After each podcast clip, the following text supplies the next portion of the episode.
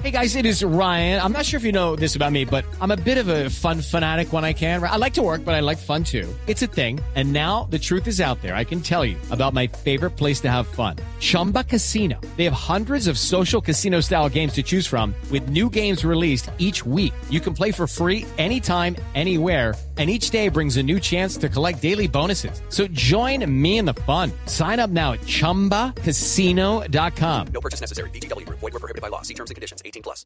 Son las 8 de la noche. Aquí comienza Mesa Blue con Vanessa de la Torre.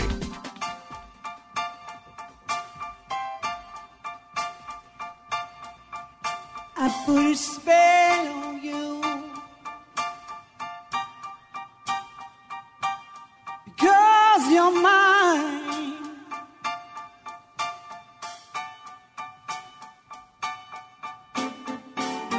You better stop the things you do. Muy buenas noches y bienvenidos a Mesa Blue. Álvaro Clavijo es el séptimo mejor chef en Latinoamérica según los 50 Best 2019 y lo tengo en la cabina esta noche y me pongo muy contenta de tenerlo acá. Bienvenido Álvaro. Muchas gracias, Vanessa.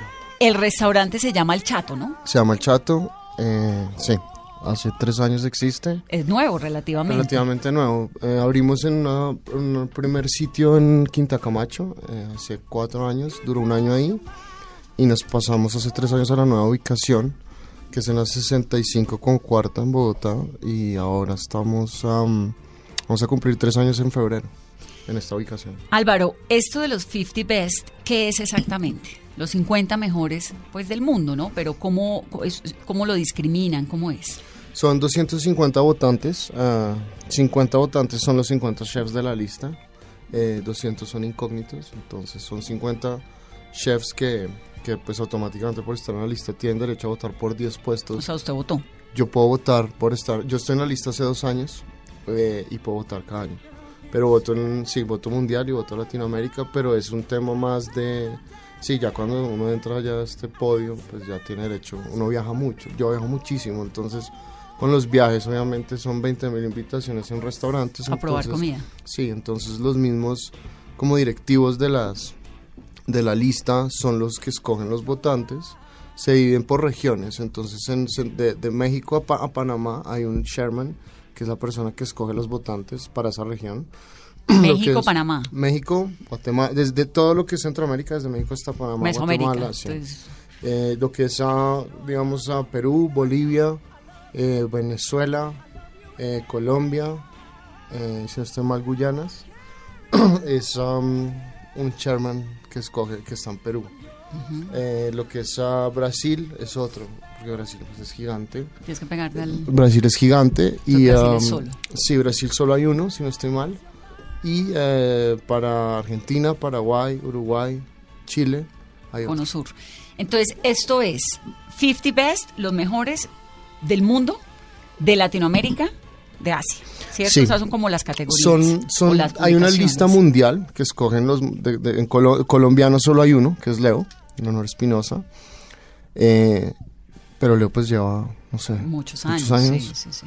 Eh, y nosotros, um, llevamos pues en dos años en la lista Latinoamérica, eh, que solo escoge restaurantes desde México hasta Argentina, todo que es Centroamérica, Suramérica y Asia, no sé muy bien cómo funcione, pero pues es algo muy parecido a lo que pasa acá. Y la mundial es del 1 al 50 y del 50 al 100, están haciendo un ranking porque pues hay muchos, pues es, un, es Claro. la cantidad de restaurantes, solo en la 93 hay. Sí, no, no, no. Una cantidad hay un montón. Entonces pues esto es algo muy, muy selecto eh, por críticos. Y estos incógnitos. 200 otros votantes que no son los 50 chefs, ¿quiénes son? ¿Críticos de cocina y todo esto? ¿qué? Yo creo que son críticos, gente que viaja, gente que viaja mucho comiendo, gente que viaja, que tiene pues periodistas. Yo, yo me atrevería a decir que son periodistas porque si- uno supiera pues no es tan, no sería tan divertido. Yo creo que no, yo creo que en general realmente la gente no, no sabe, muchos no se sabe quiénes son. Uno puede medio sospechar porque pues digamos que ahorita justamente estaba en Londres y un amigo mío se acaba de ganar la, su tercera estrella Michelin en Londres. ¿En y qué entonces se llama Sketch, queda en, en, en Londres y um, en Covent Garden. Y el tipo me contaba como más o menos cómo era el tema de los críticos, porque me da muchísima curiosidad, porque en Colombia no hay Michelin. Claro. Entonces, am, pues me contaba cómo era el proceso y más o menos cómo los identificaban. Ellos llegan de sorpresa, se citan el Es- no restaurante. se sabe quién es, nadie pero hay veces, idea. digamos, en, en, en, en Sudamérica solo hay en Brasil Michelin. Entonces, en, en Río de Janeiro y en Sao Paulo también, justamente cuando estaba, yo estuve hace un mes y estaba el inspector Michelin y era un poco divertido porque entre los restaurantes más o menos sabían quién era, porque es un poco predecible. Entonces, es el tipo que es español, que se viste así, que coge el cubierto así. Entonces, ya es como. ¿Qué pasa, que pasa desapercibido, pero tiene un letrero Pues, de Michelin sí, en la pues, es un brazo- sí, y se sienta solo, toma fotos de la comida, pues ya se vuelve medio, medio obvio. Entonces entre todos los restaurantes se empiezan a llamar y es como, ay, oiga, pilas que este puede ser un inspector. Entonces ahí se me dan cuenta. Pero en Latinoamérica sí es más complejo identificarlos. Y entonces, ¿a usted cómo lo cogieron? Es, es, yo creo que ha sido muy interesante. Yo creo que estado en el momento indicado en- cuando ha pasado cosas muy interesantes en Colombia. Los últimos tres años, básicamente desde que me pasé a la nueva ubicación, eh, eh, pues el Estado colombiano invirtió en 50 Best, en traer la lista acá a Colombia. Y pues eso automáticamente lo vuelve a uno un spotlight porque ya pues tenían que haber pasado por todos los restaurantes de Bogotá y yo creo que eso es básicamente una de las condiciones de- de invertir toda esta plata porque esto es traer críticos, traer eh, periodistas, traer es la publicidad que genera la lista y todo lo que genera la lista es, es Ah, impresionante. ¿Pero lo trae el Estado? En, en es- yo creo que este, eh, sí, eh, en este caso 50 Best yo creo que no, no, no, nos- hubo apoyo. Es, es- normalmente ellos van por países y cobran un fee por ir al país, por celebrar la fiesta ahí. Porque cuando la celebran en ese país, este año, pues que yo quedé primero, lo celebraron en Argentina. El año pasado fue en Colombia y dos años Colombia fue la sede. Y eso me ayudó muchísimo. Entonces, yo creo que eso ha sido pues una gran suerte también porque yo creo que todo el mundo pasó por mi restaurante, muchísimos chefs pasaron por mi restaurante. Y usted abrió el chato hace tres años con la esperanza de qué? Mire, yo volví a Colombia hace seis años, ¿Dónde estaba? yo estaba en Dinamarca, ¿Por qué en Dinamarca? estaba en un restaurante que se llama Noma, que en ese momento era considerado el mejor del mundo. Era como haciendo un internship. Ustedes hacen como uno. Yo hice, ahí ¿no? hice un internship, pero antes estaba en Nueva York trabajando Y en París. y en París. Yo, yo estudié cocina en la Escuela de Hostelería Hoffman en Barcelona y, um, y ahí viajé a, a- a Francia. Francia duré seis años. ¿En dónde? ¿Haciendo qué? En, uh, empecé como lavando platos, lavando platos en un restaurante por necesidad de trabajo, porque quería, pues, porque vivir en París es carísimo. Mi mamá me dijo, no lo va a pagar apartamento y estudio y pues es- ayúdese, o sea, si quiere viajar, yo quería viajar estando en París con un tren y en 20 horas estaba en Praga, no sé, era muy divertido, entonces yo, yo pues me puse a trabajar y un amigo de mi Pero ya mamá... ahí había estudiado cocina en No, Barcelona. yo ¿o empecé lavando platos a los 16, 17 años en París. ¿Cuántos años tiene? Yo tengo 34. Ok. Entonces arranca primero, pero lo de Barcelona fue qué? Lo de Barcelona fue como medio escondidas de mi mamá, le digo la verdad. Antes. Sí, porque en esa época estudiar cocina era rarísimo. Yo le dije a mi mamá, mi mamá me dijo, si quiere, primero estudia algo profesional, pues una carrera, que co- cocina es un oficio, ¿no? La gente lo como hoy en día, pues ya es más respetado y es un tema de moda muy fuerte, pero, pero en esa época no era tan normal. Entonces yo empecé estudiando arquitectura, es una historia un poco enredada. Yo empecé... No importa, tenemos tiempo. Bueno, mire, se- si le interesa se la cuento, pero mire, yo empecé, yo me gradué del colegio, me voy a Francia, estoy en Francia un año trabajando en un restaurante de un amigo de mi mamá, pero yo empecé lavando platos en ese restaurante amigo de mi, mam- de mi- de- el amigo de mi mamá y era un restaurante Tex-Mex, una, pues unas olladas de frijoles, no había agua caliente, era terrible. Y pues yo era malísimo lavando platos, pues en mi vida había, había lavado los platos, de- ayudaba a lavar los platos en la casa de mi abuela, donde mi mamá, pero nunca... Esa era su experiencia. Esa era mi experiencia, esa fue, sí, esa fue mi, mi, mi- mi carta de presentación y llego yo a, a- a París a lavar olladas de frijoles, de arroz, era una locura, entonces por, cul- por mi culpa, perdón, por mi culpa los cocineros salían mucho más tarde, se tenían que quedar, porque hasta que yo no terminaba no salía nadie. Obviamente la gente se empezó a desesperar, yo estaba medio palanqueado en el restaurante, entonces no me podían echar, era un tema. Entonces el, el jefe del restaurante, el chef del restaurante, llega y me dice, eh, de la cocina, llega y me dice, oiga, eh, yo lavo platos y usted cocina, porque si no, pues yo quiero llegar a descansar. Entonces el tipo empezó a lavar platos. Un francés de puro. Mexicano, de- era un mexicano, mexicano. era un mexicano. De, de hecho fue a la inauguración del chat, es un hermo- una persona increíble. Eh, y el tipo me puso a lavar, me, me- me dijo, yo lavo platos, usted empezó a sacar servicio, yo tenía ni idea de hacer nada. Pero era cocina muy básica, era cocina de, de ensamble, era- no había que realmente sartenear ni nada de estas cosas que se necesitan más, se necesita más experiencia. Que es cocina de ensamble, como la salsa lista. Es todo como el arroz ¿qué? precocinado, entonces era mucho tema de microondas, quizá quesadillas, un poquito de sartén, era muy básico, muy, muy básico. Entonces, ah, sí, cocina de ensamble es que usted hace una mise en place súper fuerte, una preparación súper fuerte, y a la hora de, de pedido simplemente monta el plato, calienta y sale. Entonces, pues, me enamoré, eh, me enamoré perdidamente de la cocina, de la agresividad, eh, la adrenalina, los gritos, era, no sé, me sentí como, no sé, me enamoré. Pero yo ya estaba matriculado para estudiar arquitectura en los Andes. Entonces mi mamá me dice como, bueno, pues yo vuelvo a Colombia, empiezo en la Universidad de los Andes, a estudiar arquitectura. eh, y obviamente a los tres meses digo, no, esto no, quiero volver a Europa, quiero, no quiero estar más aquí, no quiero estudiar arquitectura. Y mamá me dice, "Si quieres ser bailarín, torero, lo que sea. Primero termino arquitectura y después hacer lo que quiera. Entonces yo supuestamente fui a España a, estudiar- a seguir estudiando arquitectura después de haber hecho seis meses en los Andes y me matriculé en la escuela de cocina. En vez de la de. En vez de la arquitectura. a escondidas. A escondidas. Wow. Ayudado por mi hermana, mi hermana vivía en Suiza en ese ¿Y momento. papá todas estas? Mi papá murió cuando yo tenía cuatro años. Ah, ok, por eso es que habla de ta- tanto Hablo más de mi mamá, Claro, por porque por pues obvio. tengo un padrastro, pero pues mi padrastro es como mi BFF, somos muy amigos, entonces sentí pues como, de hecho él medio sabía el cuento, pero mi hermana es la que me apoya porque era una escuela pues un poco costosa eh, y necesitaba obviamente pagar un apartamento, vivir en Europa pues no es Claro. barato. Entonces a mi hermana me ayuda, eh, me invita, mi, mi mamá se entera que estoy, pues, estoy estudiando cocina, se arma un problema familiar increíblemente grande. eh, y mi mamá, mi hermana me dice, bueno, para que mi abuela, pues ya en vacaciones casi toda mi familia vive en Estados Unidos. Mi abuela, mi única abuela viva, vive en Washington, D.C. Y me voy a visitar en Navidad, siempre pasamos Navidad juntos allá, pasábamos en esa época. Y mi hermana me dice, eh, lo invito a... A diga- sí, invito a Washington, cocínele a, a mi abuela, como para que, pues a la familia, para que se den cuenta que usted está ya en esto metido y que es lo que quiere. Hice una paella, intoxiqué a mis tíos, a mi abuela, a todo el mundo. ¡Ay, no! Sí, no, casi. ¿Cómo? pues, mi abuela estaba muy, muy, pues ya mi abuela medio viejita, pues viejita. Y yo pues intoxiqué literalmente. Me, tiré la Navidad, o sea, me tiré la, la Navidad con toda. Pero ¿cómo no le quedó buena la paella? Yo le he probado yo- la paella. Sí, se acuerda que una vez en su casa hice una, pues yo menos mal no le pasó nada. Pero era buenísima. ¿Cómo va a quedar mal Pues ya paella? aprendí, aprendí con mi abuela. Aprendí con mi abuela. Y pues estudiando cocina en España, pues eso fue, era mi primera, estaba muy nervioso. Era mi primera comi- cocinada grande, como para toda mi familia. Estaba muy nervioso. Claro. Y lo hice mal. Intoxiqué a toda mi familia, entonces Ahora mi da el mamá... secreto de la paella. Ahora se no lo me doy. quedar así de Sí. buena, Álvaro. Sí, ¿se acuerda? Hace un tiempo se la hice. Am, Y entonces, Entonces mi eso hermana- fue ya, la mamá dijo, no, hermano, usted No, no. mi mamá dice, pues, vea, hay dos opciones, termina en la cárcel o se gradúa y lo hace bien. ¿Qué necesita? Ya está metido en esto, ¿qué necesita para poderlo hacer bien? Entonces le empiezo a pedir, mire, ayúdeme simplemente a pagar el apartamento o págueme la escuela. Escojo uno de los dos y yo me dedico a trabajar.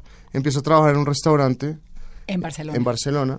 eh, eh, fue, era una época muy dura porque trabajaba en un restaurante sacando servicio por las tardes, estudiaba por las medianoches y hacía pasantías los fines de semana en restaurantes Michelin. Entonces fue una época muy fuerte, no tenía días libres, pero estaba muy obsesionado con el tema. Yo realmente siempre, sobre todo siendo suramericano, siendo colombiano, metiéndose usted en cocinas Michelin en esa época era muy extraño. En España era un poquito más normal porque en España pues hay muchos latinos, pero en Francia, de- después de, siempre de estar, de graduarme en- y hacer mis pasantías en Barcelona, siempre quise volver a Francia, tengo el idioma, pues hablo muy bien francés, eh, tenía el idioma, tenía contactos, París para mí Y era... la cocina francesa. Claro, pero La digamos... cocina francesa es como una obligación, ¿o no? Pero mire qué pasa, ahí, ahí es algo muy interesante que la gente siempre me dice, como en esa época donde usted, cuando usted estaba en España, es la época que era más interesante estar en España, porque estaba el bully abierto, estaba Ferran Adrià de moda, todo el tema de la cocina molecular, pero yo no quería eso, yo quería, y eso yo creo que es algo que habla mucho de mi comida hoy en día,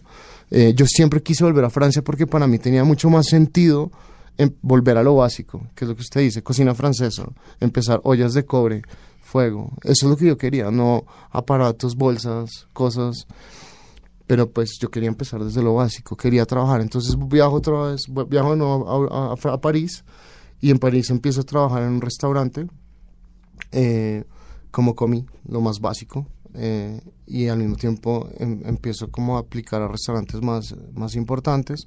Tengo la suerte que me aceptan en el, atelier, en el Bristol, fue el primero. Que hoy en ¿Cómo día hace uno para que lo acepten en el Bristol? Súper difícil. Entonces, Sí. Fue, sí, fue muy difícil y sobre todo el tema de hacer los papeles en esa época, imagínese. Pero Era muy difícil. ¿a, a que lo acepten a qué? ¿A hacer qué? ¿Como Pues ayudante? yo o empecé, hacer- yo empecé como, yo me regalé, yo me regalé, yo dije, yo vengo lo a las horas que ustedes quieran, cuando ustedes quieran. Pero como usted había 500 chicos, me imagino. una fila de gente Claro. interminable, porque además en esa época ese restaurante tenía dos estrellas Michelin y estaba a punto de ganarse la tercera. Entonces, obviamente, todo el mundo quería estar ahí. Y no solo colombianos, yo era el único colombiano, yo era el único latino en esa cocina. Todos eran franceses, todos los franceses querían estar ahí. Claro. ¿Y cómo entró? Poco suerte. Me paré ahí en la puerta hasta que me dejaron entrar, básicamente. Eh, y entré, y a los tres meses me dieron papeles de trabajo. Ah, muy bien. Entonces, eso fue. ¿Y qué aprendió en el Bristol, No, Álvaro? pues eh, de todo, porque era un- es un chef que es MOF, no sé si usted ha visto los chefs franceses que tienen como el cuellito con la bandera, eso no es como acá que uno se pone la bandera de Colombia, no, No, es- se usted se gana. lo gana, ese MOF es Meilleur Ouvrier de France, que eso quiere decir el mayor obrero del año, entonces cuando usted se pone ese cuello es porque usted hizo unas olimpiadas de cocina increíbles y se gana esta vaina. El chef de ese restaurante, los dos cabezas de ese restaurante tenían esa bandera. ¿Quiénes son los dos cabezas? Eric Frechon y Frank Leroy. ¿Y siguen siendo? Frank Leroy ya no está, porque Frank Leroy ya estaba muy viejito en esa época. Yo creo que él está como consultorías, pero ahora Eric Frechon es el head chef del restaurante. Y tiene todavía dos estrellas Michelin. Tiene tres. Tres. Cuando ¿Las yo estrellas entré son para el restaurante o para el chef? para el para restaurante. el restaurante. Sí, Ahora, pero- ¿qué aprendió allá? No, pues empecé, es que ahí viene el tema, ¿sabe? Yo era colombiano, todos los franceses querían trabajar, trabajar ahí, yo llego y le empiezo a quitar los trabajos a los franceses, pues esta gente empieza a flipar, este es pues, sudaca, o sea, mejor dicho, no sé, me amenazaron, eso fue tenaz, pero digamos que mi cabeza siempre estuvo muy, yo estaba muy obsesionado con el tema porque usted es francés, alemán, es colombiano, ecuatoriano, venezolano, eso es, eso no me hace diferente. Sí, en un mundo globalizado Yo- menos. Usted puede hacer exacto, yo en mi caso siempre usted puede hacer exacto, lo que usted hace lo puedo hacer yo, pero yo eh, siempre va por debajearlo uno demasiado fuerte y yo me obsesioné con eso. Entonces empecé a quitar el trabajo a todo el mundo y me fue muy bien, me fue muy bien, duré dos años ahí, eh, ya después me, me quemé un poquito, los horarios muy fuertes, pero pues ¿El horario era muy- cómo? Pues es que sabe que yo cuando trabajo yo prefiero seguir derecho. Yo si empiezo a las 10 de la mañana y tengo que trabajar hasta la 1, prefiero seguir derecho. Pausas me matan, que esos son muchos horarios en cocina. Usted trabaja un- lo que llaman el turno partido, entonces usted trabaja de 10 a 3, de 3 descansa a 6 Y y esa, ese hueco a mí me mata. Entonces usted sigue derecho. Además Entonces con yo- la adrenalina mil. Claro, La ento- cocina, y- la- claro, la porque usted adrenalina va de en ese ritmo y es- después baja. Claro. Entonces muy, pues usted se- ahí es cuando usted siente el cansancio. Entonces yo, yo pues mm, tenía un, ese horario que era, ah, era, era al- servicio almuerzo, servicio noche, con ese, con ese hueco. Y yo vivía un poquito lejos del restaurante. Entonces me quedaba. Era tenaz, tenaz. Entonces uno quedaba dándose- dando vueltas por ahí, tres horas, era aburridísimo. Entonces am, ya me quemé un poquito de eso, pasé al atelier de Joel Rabuchon. Eh, No me ha contado qué aprendió allá primero. Ah, bueno, no, mire, yo empecé, yo empecé, lo más, de- era, al principio es a trabajarle, es un tema físico y es un tema mental, usted le trabaja mucho la cabeza, es como a, a- a tumbarlo, como sea. Entonces usted puede hacer en 16 horas cuatro cosas, entonces es un trabajo muy manual. Me acuerdo una de las cosas que me ponían a hacer era limpiar caracoles de mar. Usted con un ¿Escargots? Sí, pero no, no, no de tierra, sino escargot de, de, De- de mar. de agua.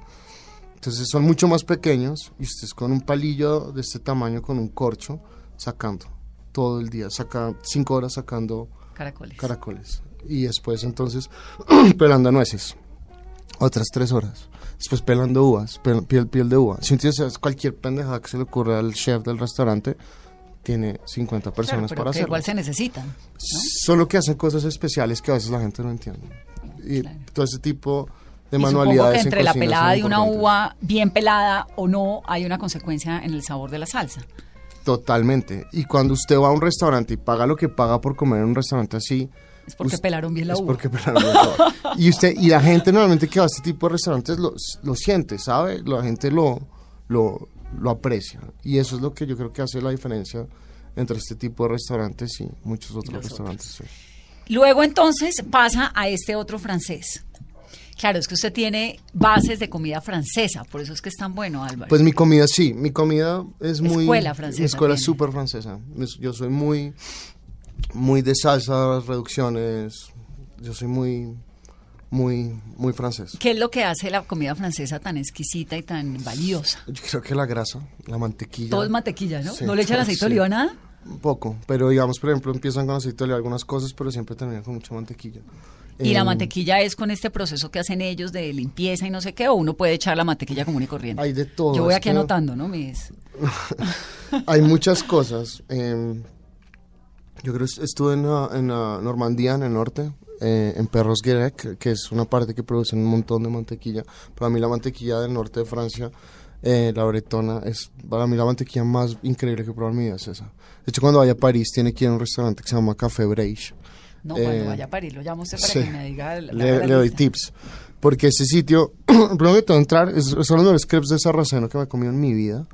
Y al lado, entrar ahí es bien difícil. Es una fila aburridísima, pero vale la pena. Yo nunca hago fila para ningún lado. Este es el único sitio en el mundo que le hago fila. Y al ¿Para lado... ir a su restaurante hay que hacer fila? No, Hay que hacer reserva. hay que hacer reserva. ¿Y la reserva está en cuántos, en cuánto Pues, tiempo hoy en- día? Ahorita este- el almuerzo puede conseguir, pero en la noche sí es medio imposible. Difícil, ¿no? Difícil. Sí. Bueno, y después de este programa menos. Pues esperemos. no, mire. Voy a hacer, nosotros- voy a hacer una pausa. Dígame. Nosotros, nosotros am, em, dejamos mesas. Yo siempre dejo mesas libres. No estoy totalmente de acuerdo en llegar al restaurante a punta de, a punta de reservas. Me gusta que la gente camine y llegue caminando. Y muchos clientes, eh, pues que queremos un montón, siempre le guardamos reserva. Gente que se vuelve habitual, siempre tiene su mesa. No, y lo de guardar mesas de gente caminando es valioso, porque Sí. realmente, pues es que el, no, el que comensal que anda por ahí en la calle, que no necesariamente hace una reserva y, y- comer en un restaurante se ha vuelto, pues dificilísimo. Mm. Sí, Aquí es- en cualquier lugar del mundo. En el mundo sí. En Colombia ahora cada vez más. Bueno, son las 8.21 minutos. Estamos hablando con Álvaro Clavijo. El séptimo mejor restaurante de América Latina es El Chato, queda en Bogotá, queda en la 65 Cinco con cuarta. con cuarta. Vamos a hacer una pausa rápidamente. Ya nos contó su historia, de dónde es que viene. Vamos a hablar para dónde es que va. Regresamos.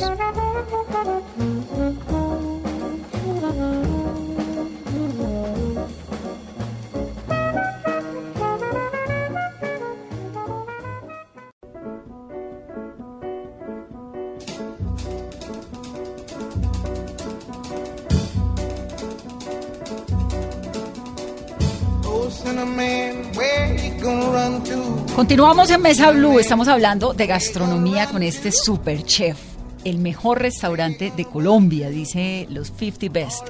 Álvaro Clavijo, Álvaro. Entonces, bueno, viene con toda esta experiencia francesa, aprende un montón onón. ¿Y cómo aterriza en Colombia? Cuénteme sobre ese aterrizaje en Colombia y sobre lo que hay en el Chato. Pues um, después de estar uh, en Francia, voy a Nueva York, trabajo en un restaurante de tres estrellas. Después ¿Cómo viajo hizo para entrar a un restaurante? Uno no puede ni, ni, ni- ni entrar a comer, así es- quiera pagar la comida en un restaurante en Nueva York. ¿Cómo hizo usted para tenía llegar una, a trabajar allá? Tenía una hoja de vida muy buena, por lo que había hecho en, Fra- en, en España y en, y En Francia. Francia.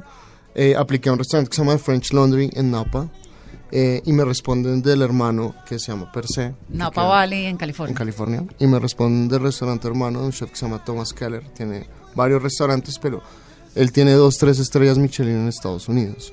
Uno se llama French Laundry, que es un clásico en todos Estados Unidos, y abrió hace creo, unos 16 años ya, abrió per se. A los 6 años de abrir, 7 años de abrir, aplico y, y a, a a Napa y me responden de Nueva York, con papeles también muy de buenos. Y mm, O sea, usted realmente es una sido- eh, me ha ido muy bien. En ese sentido, Claro. he sido, me ha ido muy bien. Eh, tengo una experiencia por fuera muy fuerte. Pero eso es una combinación de talento, suerte, pero de talento. Y eso no le pasa a la gente que no tiene talento. Yo creo ¿No? que es. No, mire, yo creo que el talento se empieza a probar cuando usted abre su sitio. De resto, usted puede ser una, una- una hormiga muy fuerte de trabajo, ¿sabes? Usted, yo, yo era muy, muy buen trabajador, me encantaba trabajar. Me encanta, soy un obsesionado al trabajo. Entonces, em, yo creo que eso es lo que realmente marcó la diferencia, ¿sabes? Si yo entraba a las 8 de la mañana, llegaba a las 6. Si me iba a la 1 de la mañana, salía a las 3. ¿Qué es lo que le gusta de la cocina? El olor, la textura, el fuego. aprender. Es, es, mm, es- soy adicto a los problemas y la cocina todos los días hay 20 minutos. Yo creo que eso es una de las cosas que más, más me entretienen. Si no hubiera problemas, se lo juro, me aburriría. Y esa es mi vuelta a Colombia. Póngame un problema de cocina ayer. Uf, no, yo no tuve uno, tuve varios, pero el primero que se me viene a la cabeza fue eh, que llegó una clienta que vende, vende, eh, sal y cumpleaños eh, y llegó eh, y trajo un ponque de, de una marca ahí que no me acuerdo y se me cayó. Me dijo, súbame, súbamelo, pártamelo para el cumpleaños de, de, de mi hija. Y es mi proveedor. Es mi proveedor de sal. No se imagina la pena. Y se me cayó. Pero pues la hija no se podía enterar. La señora le dije, mire, se me cayó esta vaina, le hago un postre, lo que quiera. Me dijo, no, es- ella quería ese, porque me tocó hornearlo. Así como entretenerla, bajar, echarle chistes. Que yo no soy muy bueno bajando a hablar con la gente, pero en este caso me tocó. Hacer ese mismo postre. Y hacer una- un ponque como en 20 minutos. Y la gente debe ser un poco de todo, ¿no? Pues es que en, en mi cocina, sí, en mi cocina yo roto, todo el mundo hace de todo. Yo, yo, digamos que algo que he descubierto que me gusta un montón y yo cuando cumpla 40 años voy a salir del closet y voy a decir, soy pastelero porque me encanta la pastelería. Sí. Y nunca me ha gustado, nunca me ha gustado cuando estudié cocina, solo el enfoque que tuve en el Cordon Bleu, porque también hice un Cordon Bleu en París y en eh, Hoffman, en Barcelona, solo fue sal. No hice, no hice em, pastelería. Y cuando abrí el restaurante, eh, me tocó hacer, me tocaba a mí hacer todo. Y descubrí, empecé a descubrir que lo- la pastelería me encanta. Y, y los postres del chato gustan un montón. Mm. Bueno, entonces lo que le gusta a la cocina es que hay problemas todo el día y que todo el tiempo lo puede solucionar. ¿Cuál es el misticismo que hay en torno al cordon bleu? ¿Por qué es que es tan famoso? El Cordon Bleu es una escuela muy vieja. eh, y salió pues esta señora Julia Child. La volvió súper famosa. Pero realmente, sinceramente, no es para mí la mejor escuela de gastronomía. No ¿Cuál lo es? es. Para mí hoy, hace, eh, hace dos semanas estaba en San Sebastián en una que se llama el Basque Culinary Center. Para mí es pues lo- el programa que hoy estoy allá dando una conferencia. Lo que vi parece súper interesante. que- el programa que tienen. Es muy completo. Eh, pero la mía es muy buena también. Lo que pasa es que es un tema también de medio moda, esta es medio nueva. Pero yo creo que las mejores del mundo puede estar una que se llama el CIA, que es el Culinary Institute of America, ¿Que quedan dónde? ¿En New York? en uh, Upstate New York. Es, yo creo que es como, es de las mejores. El programa es súper interesante. ¿Y lo reciben a uno hasta o tiene que ser jovencito? Cordon Bleu la recibe en cualquier edad. Eh, las escuelas, estas escuelas que tienen un enfoque mucho más profesional. eh, ¿Qué carrera? ¿Qué es ¿Cuánto carrera? dura? Eh, depende. Depende de si este quiere incluir pastelería, hostelería, todo No, un lo mío programa. muy- es saladito. Por ahí, pues en, en el Cordon Bleu lo puedo hacer en nueve meses. eh, en Hoffman hay un programa de do- 12 meses, 11 meses. Eh, en estas escuelas más como más avanzadas que le estoy contando, creo que no hay cursitos, pero no sé si haya un programa, no, no me he enterado. Pero normalmente todas las escuelas siempre tienen un enfoque como gente que le interesa. Pues que todo el mundo tiene que cocinar, todo el mundo Todo el tiene que comer. Sí, de Sí. Álvaro, ¿y en qué momento pierde como ese miedo a abrir su restaurante y decir, no, ya tengo que abrirlo y tener en Colombia un restaurante que le está ofreciendo hoy a los bogotanos? Eh, pues yo, mire, la verdad, yo estaba en Francia en unas vacaciones eh, y me encontré un tipo que trabajó conmigo y me dice, voy a abrir mi restaurante. Y yo tenía una mentalidad todavía muy como de seguir siendo, de, pues, de emplearme. Para mí abrir un restaurante era, era inimaginable. Eh, conocí un- un- uno de mis restaurantes favoritos en Francia, se llama Chateaubriand. eh, es un chef muy, muy famoso que se llama Iñaki Aspirtarte. Em, y él tiene un concepto que es menú degustación, pero son, es un tema totalmente relajado. No es manteles, usted come ahí por 60 euros un menú degustación. Es muy barato y es increíble. Estábamos ahí, fuimos a comer, me dijo, quiero que venga a comer acá. Y el tipo me empieza a decir, eh, yo ya estoy listo para hacer mi comida. en mi casa, ¿qué es, qué es estar listo para hacer su comida? No tenía que me está hablando. Me dijo, yo ya no quiero emplearme más, me voy a lanzar a abrir mi restaurante. Y me inspiró a abrir ¿Y el tipo es de dónde? Él es ah, de... eh, es gringo, pero no me acuerdo de ¿Y montó un Nebraska. restaurante en de dónde? Nebraska. Nebraska. Eh, montó restaurante en París. En París. En París. Y entonces usted dijo, yo también. Sí, es un gringo en París, lo hace, pues no es- Bogotá, y pues un poco ¿por qué no? Sí, y, pero yo siempre sentí la responsabilidad de volver. Ahora, para mí tenía mucho más sentido abrir un restaurante acá por, por mi experiencia eh, y porque por, por oportunidades, por inversionistas, pues abrir un restaurante es carísimo. Eh, siempre quise volver, siempre quise volver a Colombia a hacer un restaurante. Lo que pasa es que no sabía de qué, no tenía ni idea de qué. ¿Y el chato es de qué? El chato es comida que eh, se inspira totalmente en proveedores pequeños. Eh, trabajamos con, con 100% del compromiso, es 100% local, 100% colombiano. Eso tiene de genial, ¿no? Yo creo que eso es lo que nos ha llevado a donde estamos. Además, también contándole un poco que soy adicto a los problemas, pues eso para mí era ser más, tener más problemas.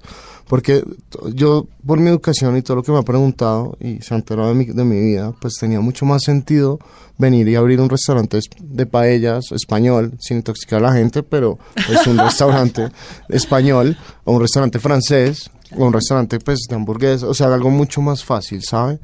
Eh, nosotros tenemos otro restaurante que se llama La Charcutería, no sé si lo conozcan. Claro.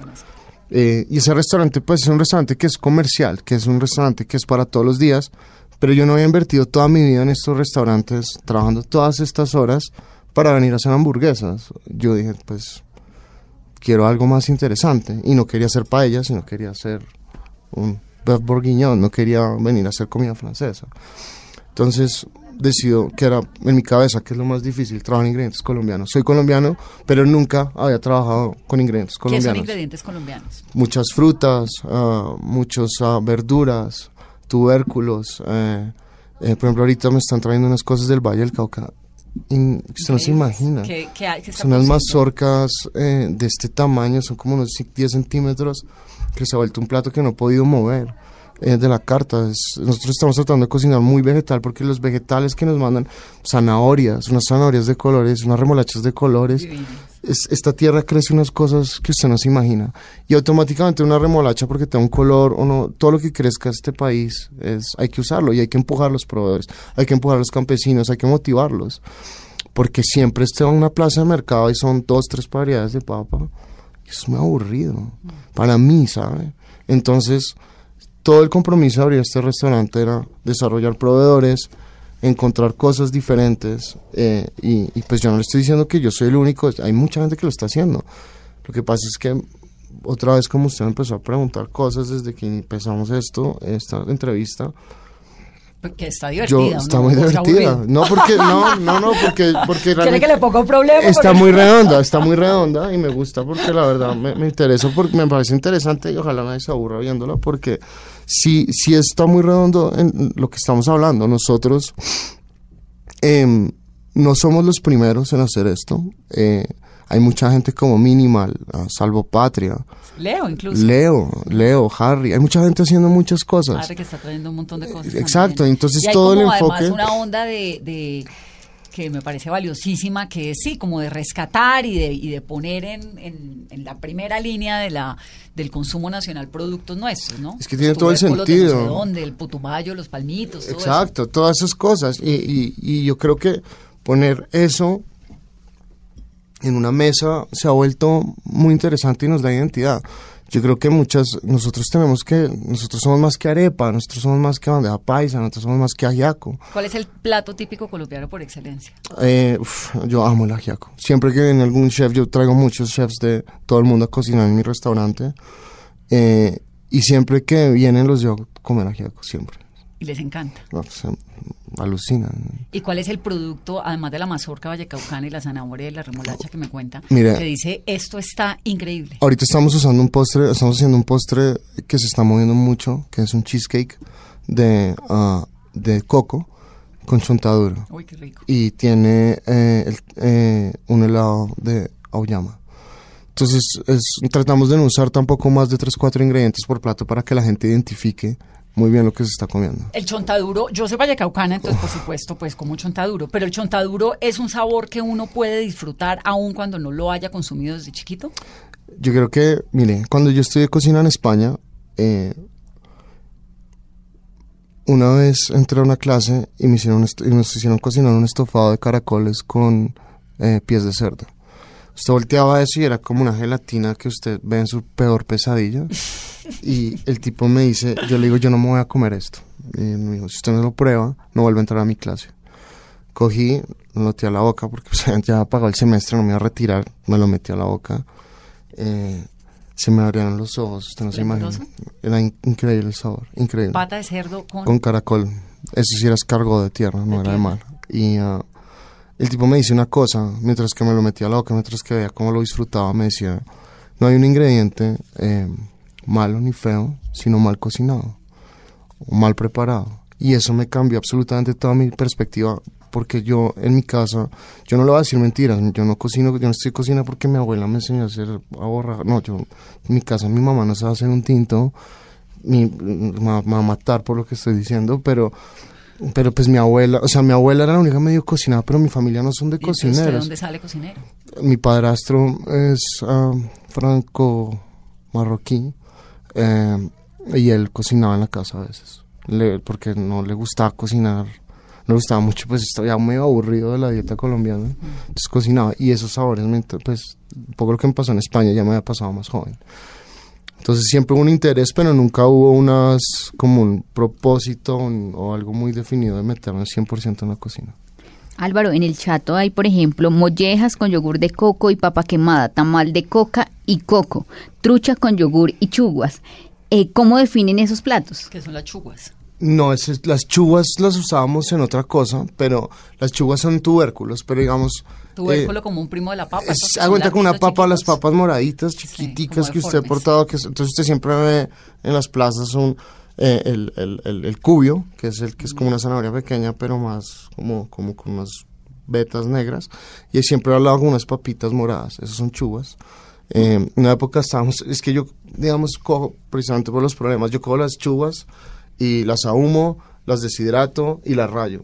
No las cocino directamente. Yo tengo, yo, a mí me gusta mucho intervenir los productos y hacerle muchas cosas para entenderlos bien. Entonces de ahí sale, de, de, darle vueltas. Yo me siento con mis cocineros y es como, pues sobre todo con las dos cabezas que tengo allá. ah, eh, les digo, mire, tenemos este producto, lo hacemos asado, lo hacemos hervido, lo hacemos al vapor, eh, lo cocinamos al vacío, lo confitamos, lo deshidratamos. Entonces, de ahí empiezan a salir muchas técnicas y muchos intereses y, muchos, y muchas ganas de, de- de intervenir el producto y salen todos estos platos. ¿Cómo diseña un plato? Yo creo que eso es, es algo que ahí es, de pronto no, no quiero sonar, sonar arrogante, pero de la manera, yo creo que algo que sí tengo muy bueno es eso, ¿sabes? Yo creo que en eso sí tengo talento. Eh, me gusta mucho coger un producto y llevarlo en diferentes preparaciones, en diferentes estados del mismo producto, usarlo en el mismo plato. ¿Pero usted mismo lo hace solito o tiene un grupo de asesores? No. Usted dice, voy a probar esto, a ver qué tal me queda aquí. No, si estuviera en grupo de asesores no estaría abierto. Yo, yo digamos que parte de todo esto, lo, lo, lo, lo, mágico de todo esto que ha pasado. Es ¿Que ha sido es- solo? Sí, es, es mi experiencia y es lo que, lo que me ha salido de la cabeza. Pero sí, yo no me las sé todas, ¿me entiendes? O sea, yo, por ejemplo, pues cojo a mis dos cabezas del restaurante y somos como, bueno, probemos y le damos vueltas, pero claramente siempre, pues la palabra final siempre ha sido la mía. Eh, uno de mis socios, eh, que es el arquitecto del restaurante, es, como- es un comelón. Eh, Melón profesional. es un comelón profesional y tenemos como una empatía muy... muy ¿Quién es? Luis Restrepo. eh, es un arquitecto, pues, podría ser como mi papá, pero lo Sí. adoro. eh, Sí, es un gran artista. es un gran arquitecto. Y comemos, él siempre y yo casi que almorzamos todos los días juntos. Entonces, em, él, es, él ha sido como muy importante todo este proceso porque él me dice como, oiga, ¿por qué no le ponen un poquito menos de acidez? Creo que es de las únicas personas que más oigo. Pero, pero ya me ha soltado, ya es como que pues, ya este, la tiene muy clara. Y eso me asusta más porque yo, yo siempre pues busco un poquito de aprobación porque no, no quiero pensar solo en mí y no quiero, no quiero construir un restaurante solo uh, con base a lo que se me ocurre. Pero le ha funcionado. me ha funcionado, pero me parece muy importante oír la gente. Yo, yo quiero oír también un poco lo que pasa alrededor. y sobre todo en el punto en el que estoy ahorita podría ser mucho más egoísta, pero siento que es el momento que más aterrizado tengo que estar, más, oír mucho más y aprender. Yo creo que todo esto está pasando por algo. Para mí es lo más interesante de esta etapa es aprender más. Bueno, ahí me estaba contando ahorita hace un momento Álvaro que tiene un padrastro de ascendencia marroquí. ¿Qué tanta presencia hay? Sabemos que española y francesa. eh, en su culinaria, pues seguramente por la formación. Mm, Marroquí, India, Thai. me encanta, me encanta, pero no soy muy fuerte en eso, ¿sabe? Eh, ¿Usted sabe hacer un buen curry? Sí, yo puedo hacerle lo que quiera, no, tampoco quiero ser arrogante, pero le puedo hacer. Yo realmente soy muy bueno como... co- O sea, usted, usted le dicen, mire, hay que hacer... Si me ponen un reality show, se lo gano. no, mentiras, tampoco, pero... pero pues obvio. pero, pero, pero sí soy muy bueno improvisando, soy muy bueno improvisando.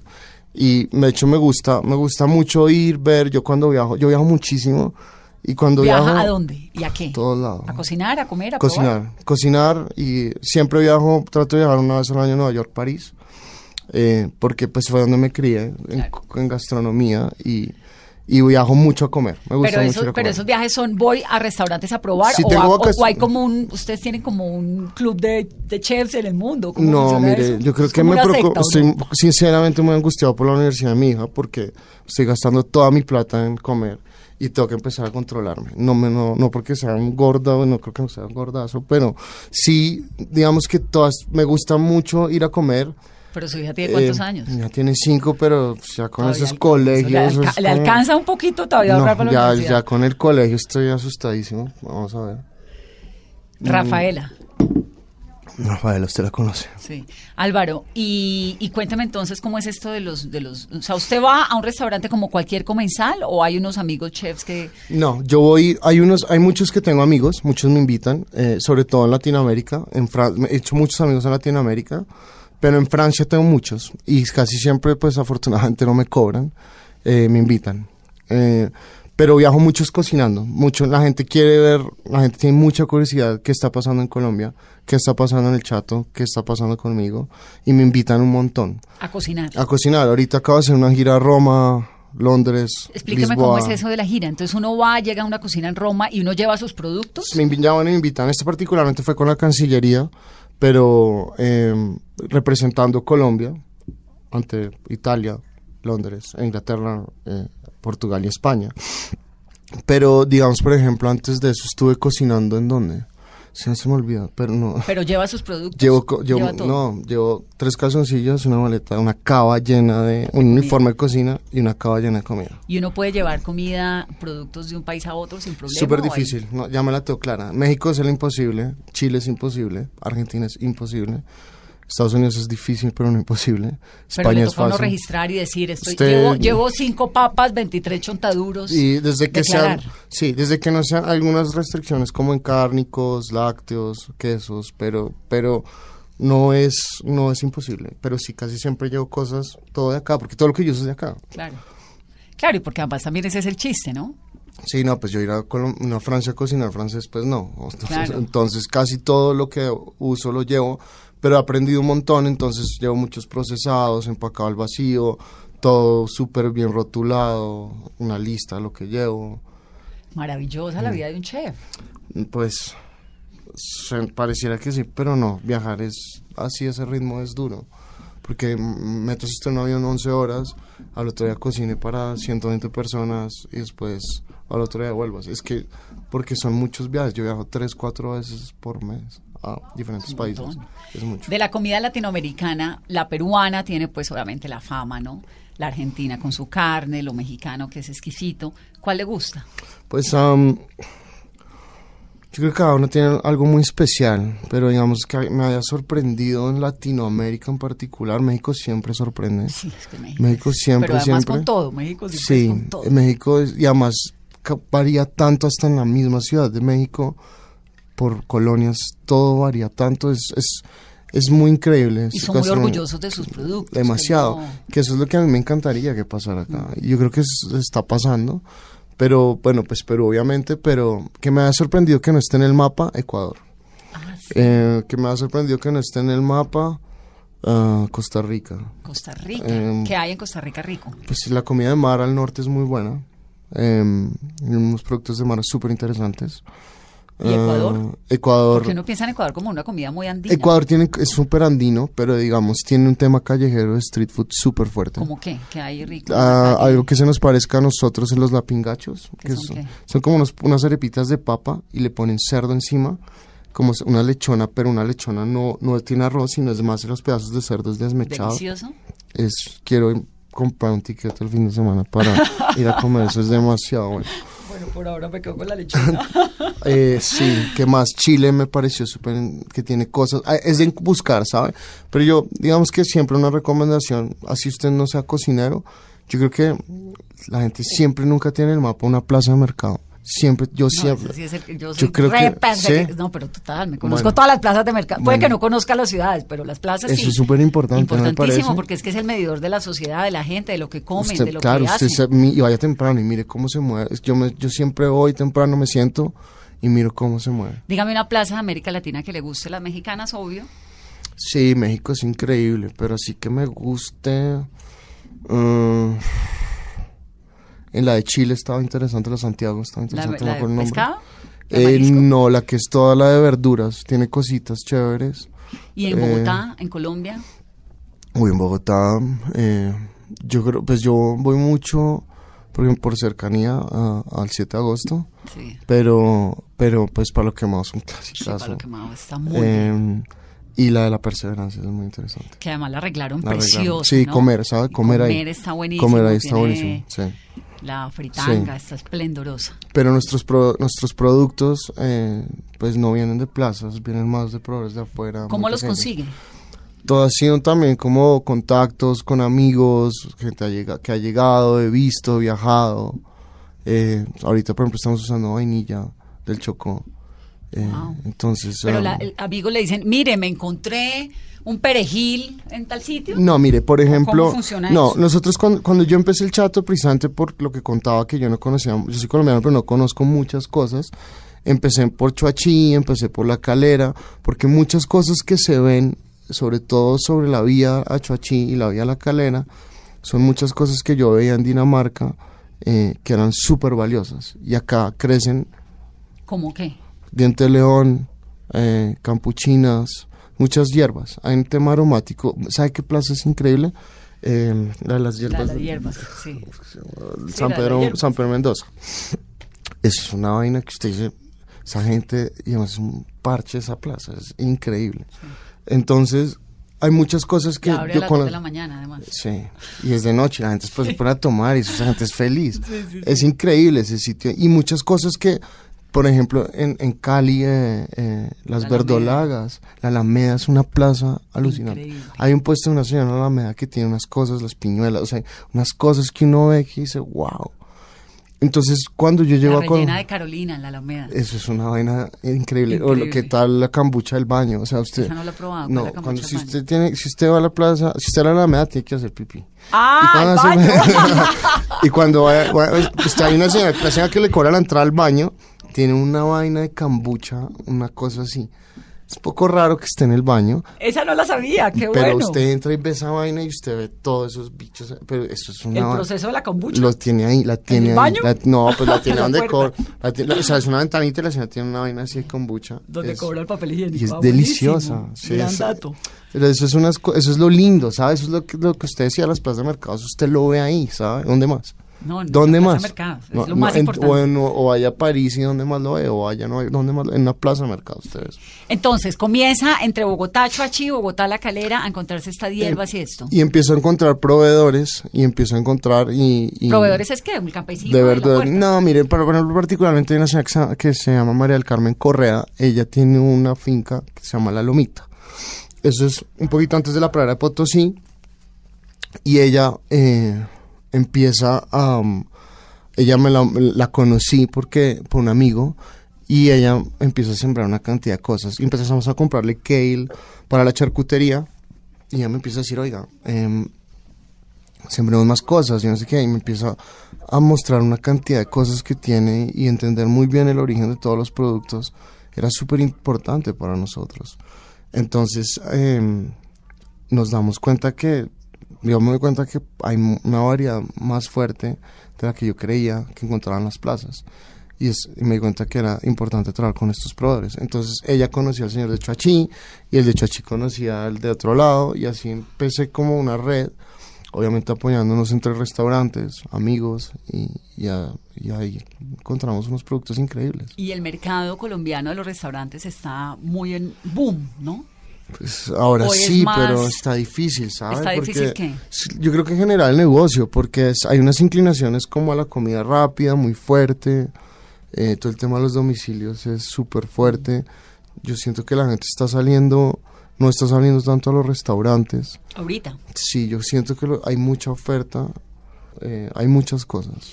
También no tendrá algo que ver con que los lugares viven muy llenos y es difícil conseguir una mesa. Yo no... A mí me pasa un montón, Álvaro. Yo voy. Pero yo, son, bueno, no sé. no yo hago el ejercicio de ir una vez cada 15 días, por lo menos salgo a comer. Y salgo a comer bastante, una vez a la semana, algo así.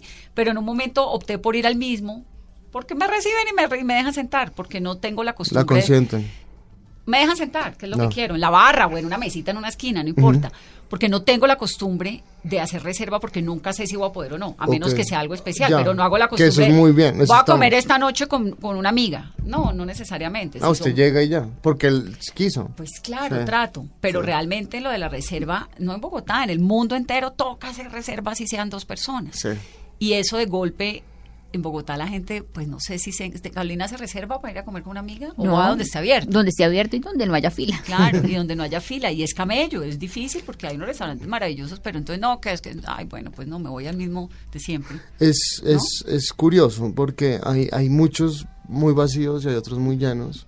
Yo creo que es un tema de los de moda, siempre están muy llenos, Mm. eh, obviamente. Y hay unos que se vuelven que se vuelven medio clasicones, que son los que se empiezan a traer solamente Pero está chévere lo de dejar un par de mesas vacías siempre, para que el que quiera pueda. Siempre, siempre, siempre.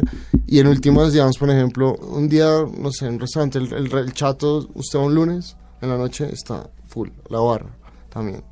Eh, tratamos de que la gente eh, no espere mucho, lo sentamos en la barra y tratamos de rotar muy rápido, pero no, no es una espera de 40 minutos, una hora, es una espera de 20 minutos está máximo. bien. Y usted llega y se sienta en la barra y puede empezar a comer algo ahí si tiene mucha hambre. Entonces, y nosotros no hacemos degustación, usted puede pedir toda la carta, que eso también yo creo que es parte como del éxito del sitio. Entonces, hay que ir al chato, hay que hacer reserva, pero no necesariamente, si no la hace, pues igual puede ir a darse una vueltica por allá. Hay que conocer esa cocina de Álvaro Clavijo y hay que volverlo a invitar a Mesa Blue después, Álvaro. Aquí está su casa, bienvenido siempre. Muchas gracias. Me encanta haberlo tenido en este programa. Muchas gracias. Y qué delicia el chato y qué suerte que todas las cosas buenas le pasen a la gente buena. Tiene que todas las felicitaciones. Gracias. Muchas gracias. Gracias. Muchas gracias por estar aquí en Mesa Blue. El- tal vez lo último, entonces, ¿cuál es lo que, ¿qué es lo que hay que comer en el chato? Yo creo que nosotros cambiamos mucho el menú, por lo que le he contado, pero esas mazorquitas están increíbles. Un clásico del restaurante es el cangrejo eh, y otro clásico del ¿El cangrejo restaurante es un cangrejo con ah, mango, aguacate y unos chips de tapioca. Delicioso. Eso se ha vuelto un clásico intocable. eh, y ¿Y tengo ese un- cangrejo es de aquí, del Pacífico? Ese cangrejo es del Pacífico. Todo es colombiano. Colombiano. Sí, ese es ah, del Pacífico. Y ah, los corazones de pollo. Esos, los corazones de pollo son un clásico también en el restaurante si quieren ir como a lo clásico fijo del restaurante, pero nosotros variamos, casi todas las semanas cambiamos el menú. Bueno, pues el restaurante se llama El Chato y él es el chef Álvaro Clavijo. Ustedes muchas gracias por estar en Mesa.